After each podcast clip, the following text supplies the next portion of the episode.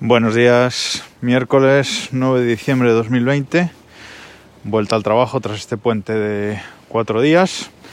Y hoy el podcast eh, me lo ha dado hecho Apple ayer, porque ayer en una nota de prensa Apple presentó los AirPods Max. Se trata de estos nuevos auriculares de, de diadema de Apple. Había rumores en los días previos de que Apple presentaría algo este martes parecía que podía ser un nuevo Apple TV, pero finalmente han sido estos, como digo, estos cascos, estos auriculares de diadema. Llevaba ya varios meses rumoreándose que Apple estaba trabajando en, este, estos equipos y pues eh, como digo, se presentaron ayer por fin. Son unos cascos con un diseño peculiar. Mm, a mí personalmente no me parecen feos, pero bueno, tampoco creo que sean especialmente bonitos. Sí me parece un acierto que en la diadema, en la parte de arriba, es eh, tipo malla, que facilita pues, la transpiración y que sean más, más cómodos.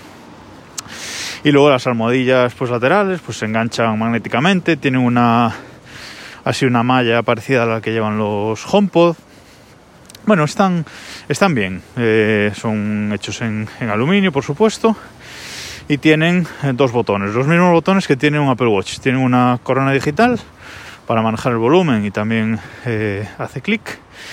Y luego un botón único que es para poder cambiar entre la cancelación activa de ruido y el modo de transparencia para escuchar lo que pasa afuera aunque lo lleves puesto. Puestos estos dos modos son los mismos que tienen pues los AirPods Pro, por ejemplo. Apple entre las características pues lista pues el audio computacional, audio espacial, eh, su cancelación, cancelación activa de, ruido, hubo características que ya tienen los AirPods Pro, pero llevadas a un, a un siguiente nivel con estos auriculares de diadema que cubren completamente la oreja. Bueno, están bien, están bastante bien, pero aquí el problema de, de estos equipos pues eh, es el precio, que ahora comentaré. Tienen algunas características curiosas y es que tienen para cargarlos tiene un conector eh, Lightning. Apple sigue apostando por el, por el Lightning, todavía no se pasa al USB-C, como ya sabemos. Tiene una batería que dura unas 20 horas pero el tema de que tengan este conector Lightning y solamente ese conector Lightning, no tienen, por ejemplo, como los Sony de diadema que yo tengo, que os comentaba el otro día, no tienen eh, conector de jack. Esto hace que, por un lado, no se puedan utilizar con, como audio USB, es decir, no los puedes conectar directamente por, por USB a un ordenador y funcionar así. Y otro hace que no se puedan utilizar, aunque los conectes por cable, no los puedes utilizar de forma pasiva. Es decir, si no están cargados, si no tienen batería, no funcionan. Los Sony, por ejemplo, y otro tipo de cascos similares, aunque no tengan batería, como le conectas el jack y es audio, es audio analógico, pues funcionan igualmente. Estos no. Estos, eh, ese cable que tienes que usar de jack al Lightning, eh, tiene que hacer uso del conversor digital analógico, por lo tanto, tienen que tener batería para, para funcionar. Vale. El tema es que los Sony que tengo yo se pueden conseguir por 200 euros más o menos. Y estos nuevos cascos de Apple valen 630 euros. Los AirPods Pro recordemos que valen 280 y estos valen 630. Hay un gap, hay una diferencia bastante importante. Se habla de que estos están en otra gama, gama de auriculares para audiófilos que valen en torno a 800 euros, etcétera. Pero la verdad es que no lo sabemos. Eh, de momento nadie los ha podido probar. Se podrán probar a partir de la semana que viene.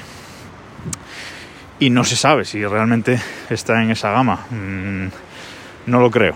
Eh, es de estas cosas a las que Apple se le va un poquito la cabeza con el precio. Porque con 630 euros en Apple Store nos podemos comprar, por ejemplo, un iPhone SE, un iPhone XR, un iPad Air de los nuevos, casi un iPad Air de los nuevos, un iPad normal, nos podemos comprar un Apple Watch Series 6 con GPS y, y, LTE, nos podemos comprar un HomePod normal y tres HomePod mini a la vez, es decir, es un precio muy alto yo creo que en la categoría del cargador MagSafe Duo, que vale 140, 150 euros y para lo que es es muchísimo. En la categoría de la peana del Pro Display XDR que vale 1000 euros. O en la categoría de las ruedas del Mac, del Mac Pro que valen 800 euros. Es decir, yo creo que se le ha ido bastante la olla. Yo pensaba que estos cascos iban a valer más que otros de, del mismo estilo, los Sony o así. Yo pensaba que los iban a poner por encima simplemente por ser Apple, pero bueno, pensaba en torno a los 500 euros o así, 630 me ha parecido una cosa impresionante. Bueno, veremos cuando empiecen a salir las reviews cómo, cómo lo ponen, cómo se escuchan, pero de momento me parece que están fuera de, mercado. Eso sí, se los veremos a todos los deportistas puestos en nada de tiempo. Hasta aquí por hoy, escuchamos mañana.